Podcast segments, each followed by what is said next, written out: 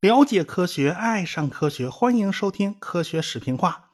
闲话说到最前面啊，五月三号绍兴演讲会的视频呢，正在剪辑制作之中。毕竟数据量太大了啊，剪辑没这么快。不要紧，以后会陆陆续续放出来的。大家还是关注一下科学声音的公众号，收到各种消息会比较快啊，比音频节目要快多了啊。好，废话不多说了啊，书归正文。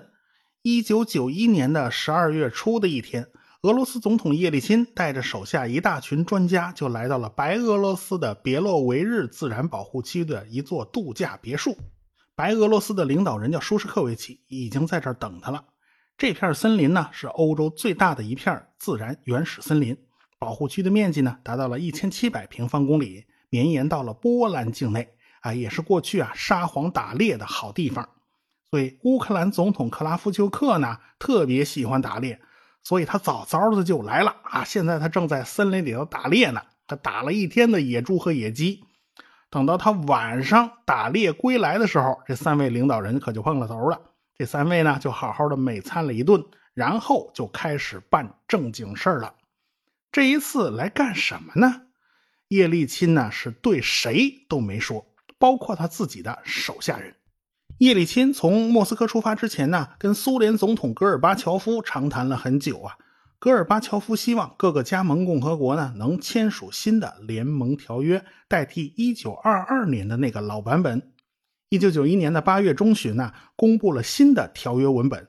这个条约将使得苏联从一个联邦变成松散的邦联，所以苏联啊领导集团内部啊很多人就觉得这个条约实际上是会毁了苏联的，于是他们就发动了八幺九事件，就把戈尔巴乔夫给扣押了。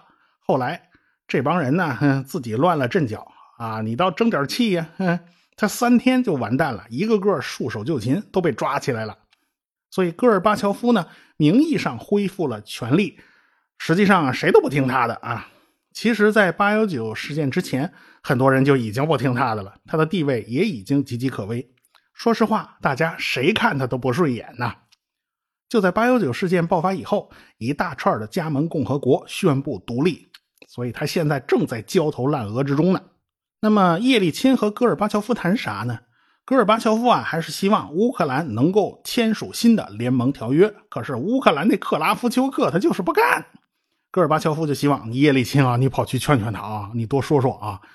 叶利钦说呀，要是实在劝不动他的话呢，那就只有另想办法了啊。这个戈尔巴乔夫大概也没想到，这个叶利钦呢，他早就另外想办法了。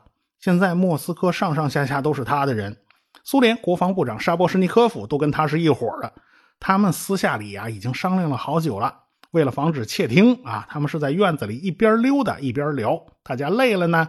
就拿出个汽车的备胎啊当凳子，所以后来这次谈话就被称为“车轮行动”啊。叶利钦就是在那个时候拿定了大主意，所以这一次叶利钦来到别洛维日，显然他是有备而来的。所以啊，等三位总统在别墅里吃完了晚饭，他们就开始了秘密协商。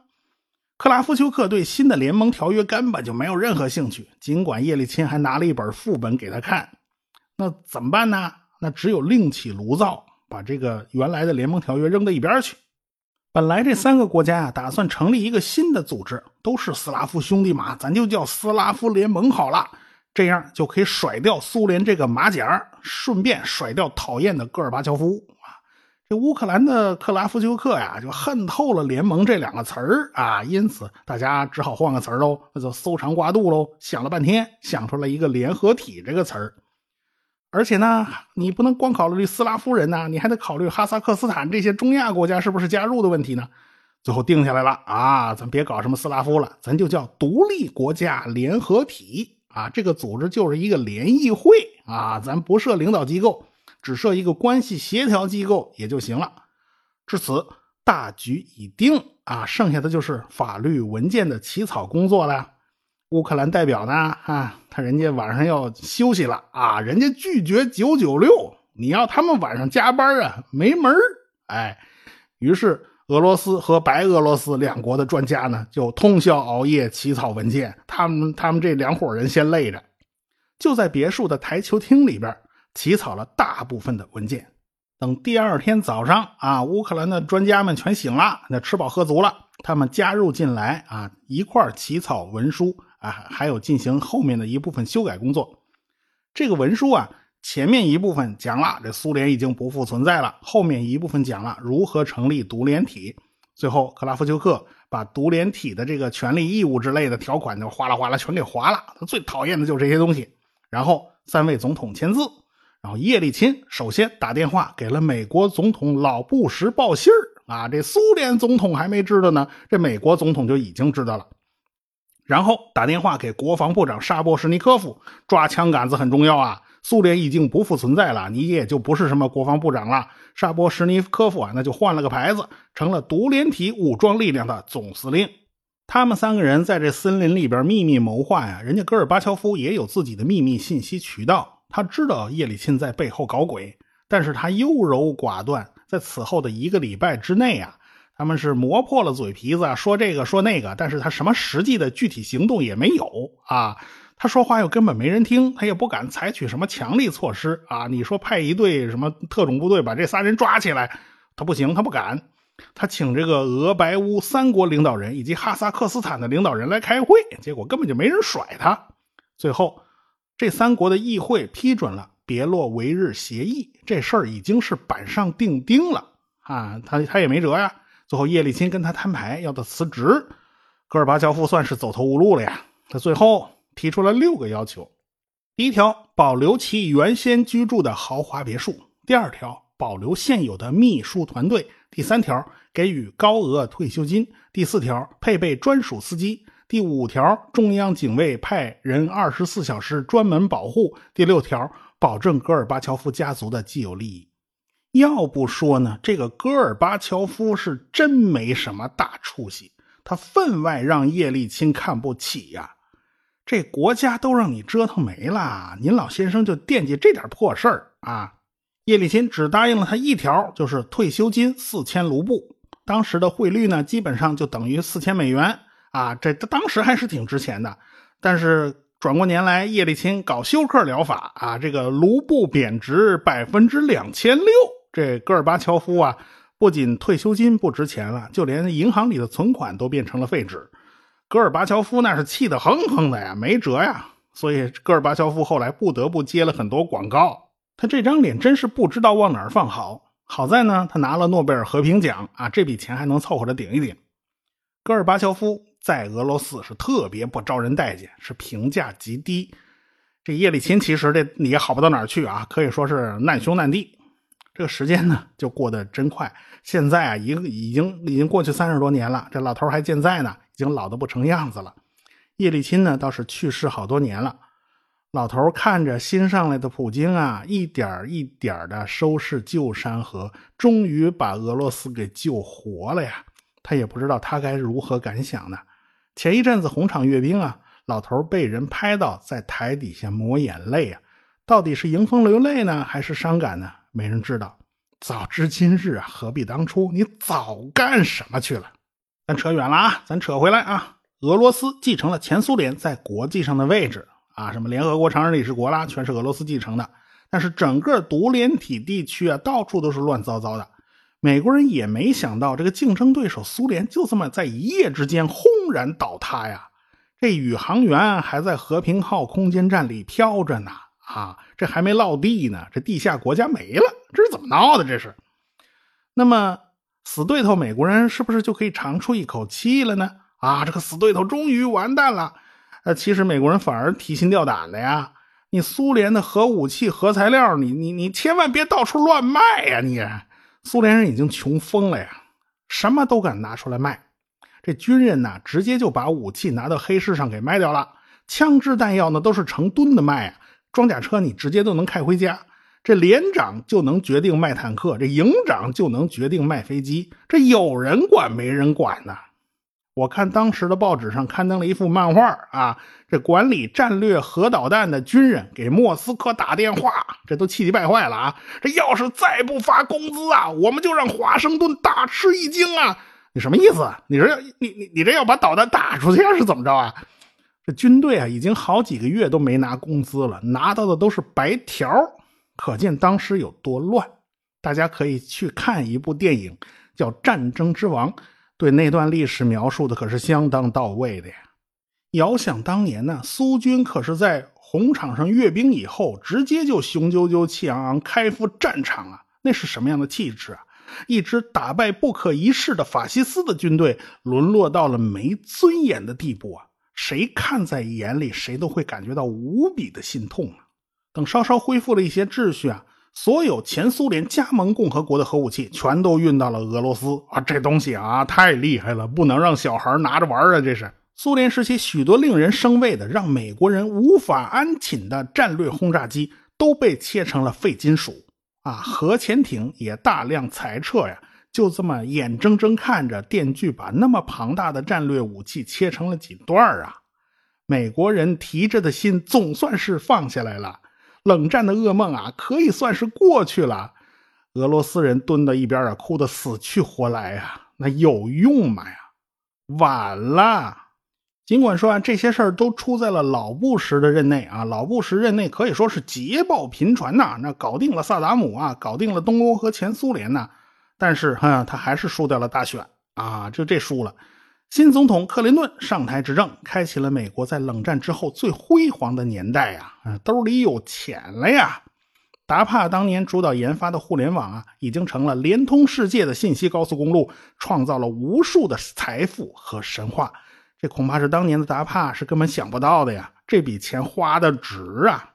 同样啊，星球大战计划这样的国家计划。也会带动整个美国的技术水平跨上一个新台阶。军事计划并不只有军事用途，对民用技术的拉动也是显而易见的。总的来说，星球大战计划并不是一个空架子，并不是专门为了欺骗苏联人搞出来的东西。只是啊，很多研发早在里根宣布星球大战计划之前就已经开始研发了，这笔钱就被算到了星球大战的计划的份额内啊，所以实际上花的钱没有那么多。里根政府啊，的确是想用这个计划来将苏联一军啊！你要是跟，你的国家要花几倍的钱；你要是不跟，那就等于导弹再也打不进美国的防御圈哦，那就等于成了烧火棍嘛！这苏联呐，是伸头一刀，缩头也是一刀，他完全没有办法。不得不承认，里根这招啊是非常奏效的。他也就是在卸任几年之后啊，就看到了苏联的轰然倒塌。里根退休在家，他有一次骑马从马背上摔下来，骨折了，记忆力呢也一落千丈。后来医生检查出了阿尔兹海默症。其实他在担任总统的后期啊，记性就已经变得比较差，经常忘事儿，只是大家没注意到罢了。现在确诊了，他们两口子一商量，决定向公众公开这件事儿。里根呢就回到自己的书桌旁，写了一封很短的信。他的记忆力啊。也不允许他写长信了。大致的意思是说呢，他和 Nancy 啊决定公开他的病情，呼吁大家重视阿尔兹海默症。他的病情将给他的家人和妻子带来沉重的负担，毕竟他会失去一切记忆。他的生命呢已经是落日余晖，但是美国正如一轮旭日，拥有一个光明的未来。他的身体会一天天的坏下去。但是美国会一天天的好起来。这封信呢，又把美国人感动的眼泪汪汪，鼻子发酸呢。所以说，里根不愧是沟通大师啊，字字都能说到人的心坎里头去。从此，里根是深居简出，几乎不再跟外界接触了。那么，他一手主导的星球大战计划又该怎么样呢？毕竟，对手苏联已经完蛋了，美国基本不用考虑来自国外的洲际导弹了。所以，一九九三年，美国人正式取消了星球大战计划。但是，这些研究成果是不能放弃的，可以拨点钱继续维持下去。只是没有必要那么急吼吼的大干快上了。什么激光武器啊、粒子束武器啊，也还在维持研发，只是进度很慢很慢，但是也没有停止。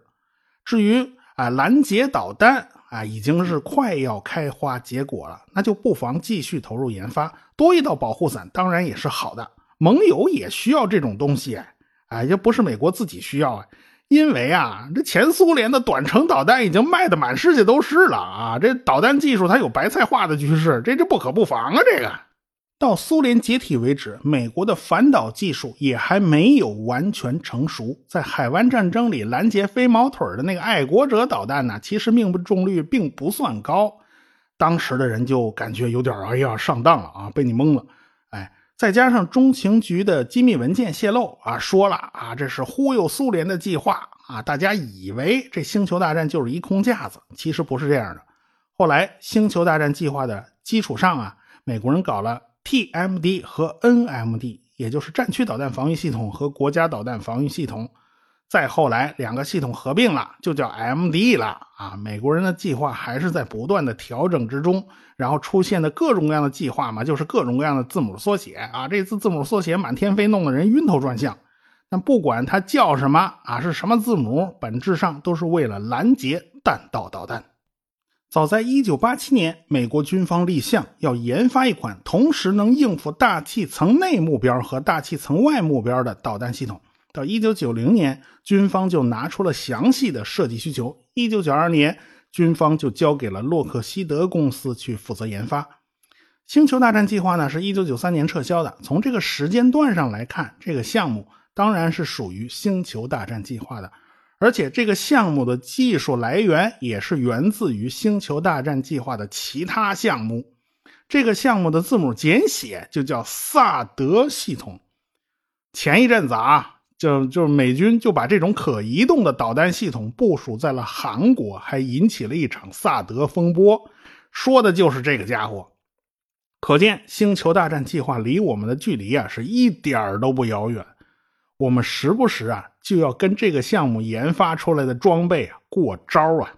到了一九九五年，萨德系统开始实际测试了，一个连队呢包含九辆萨德导弹发射车，每辆车呢八到十枚导弹。还包括两个战术机动中心和 ANTPY-2 跟踪制导雷达。这个萨德系统啊，可以在两百公里范围内拦截一百五十公里高的弹道导弹，靠的就是动能弹头直接撞上去。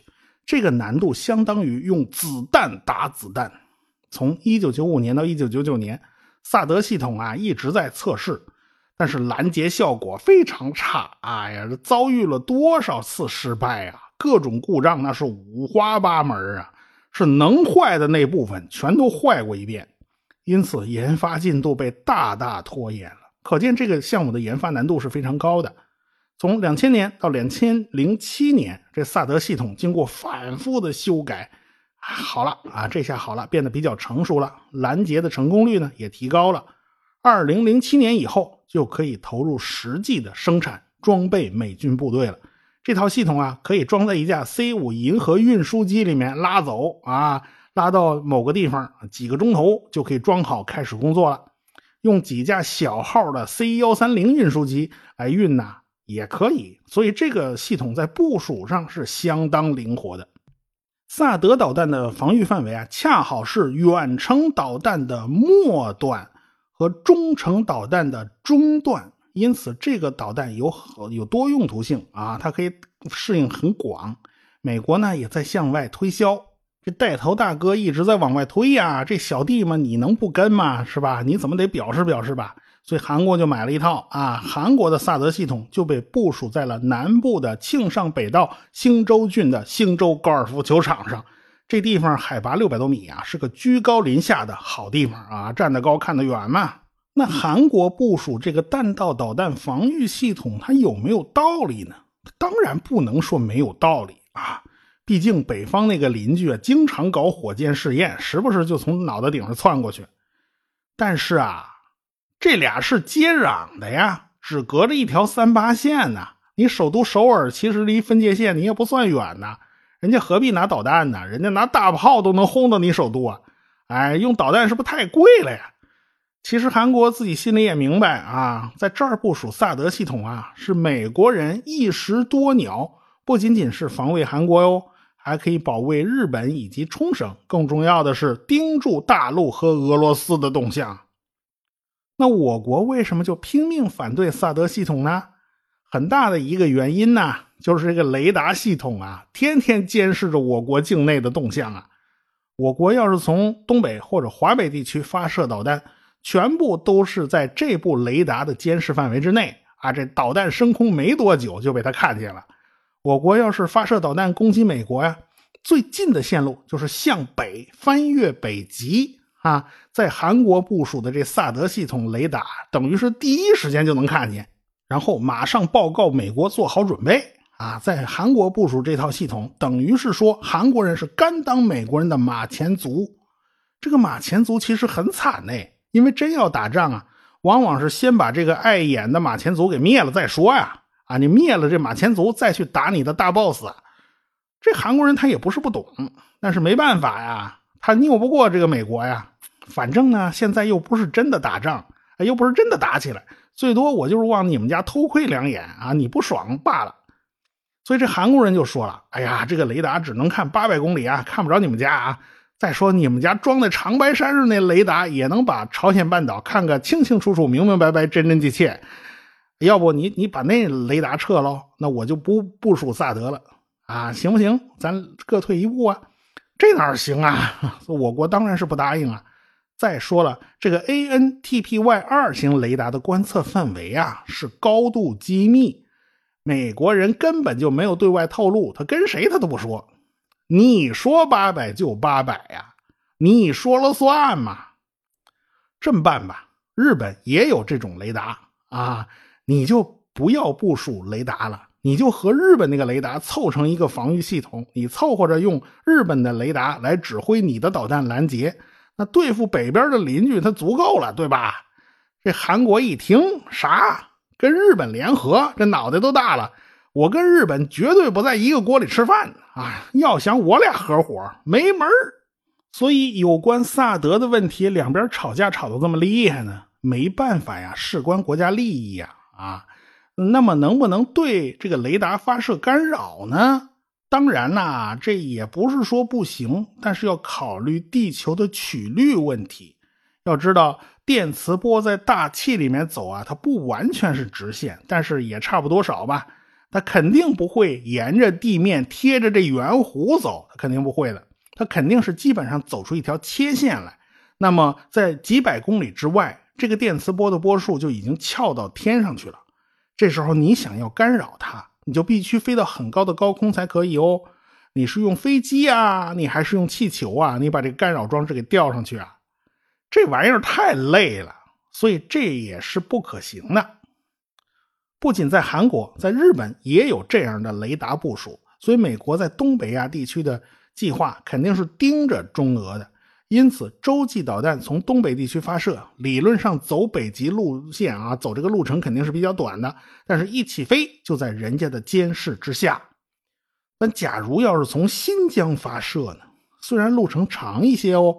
但是新疆是位于亚洲腹地哦，那可是距离海岸线最远的地方哦，这美国人是根本监视不到的。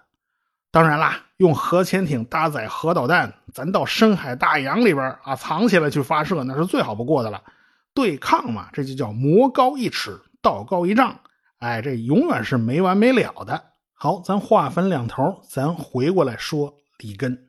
里根最好的一个朋友啊，就是英国的撒切尔夫人。撒切尔夫人早年是当首相的，后来啊，这个被被人哄下来了，这个早早就退了休啊。这两个人呢，从价值观到意识形态，到对苏联的态度，到信奉的经济学理论，那都是非常相似的。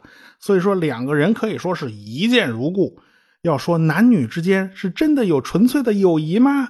呃，我相信这二位就是典范呢。里根希望，呃，撒切尔夫人在自己的葬礼上致悼词。但是到了两千年，撒切尔夫人也被诊断出阿尔兹海默症，她的记忆力也急剧衰退。这个风烛残年的老太太再也不是当年意气风发、重振大英帝国威名的铁娘子了。于是呢，撒切尔夫人就提前录好了悼词的视频，也算是没有辜负里根的嘱托呀。里根二零零四年去世，撒切尔夫人二零一三年去世。啊！但是里根擅长沟通，人缘很好。这撒切尔夫人这个人缘很差。她去世的时候啊，居然有人放鞭炮庆祝啊！她退休都快二十年了，还有那么多人恨她，这都怎么混的？这是，这二位啊，还是有差距啊。里根虽然看到了老对手苏联的解体啊，算是死也瞑目了，但是谁都没有料到美国的巅峰时刻竟然如此之短暂呢。不过，里根的阿尔兹海默症已经非常严重了，他糊里糊涂的，什么都不记得，谁都不认识，他只记得妻子 Nancy。他大概就搞不明白，二零零一年的九月十一号那天到底发生了件什么事儿。估计也没有人对他去说，那天毕竟让太多的美国人伤心呢。那一天竟然让全体的美国人是如此的刻骨铭心，所有的人都没想到，美国竟然如此之快的迎来了下一个转折点。咱们下次再说。科学声音。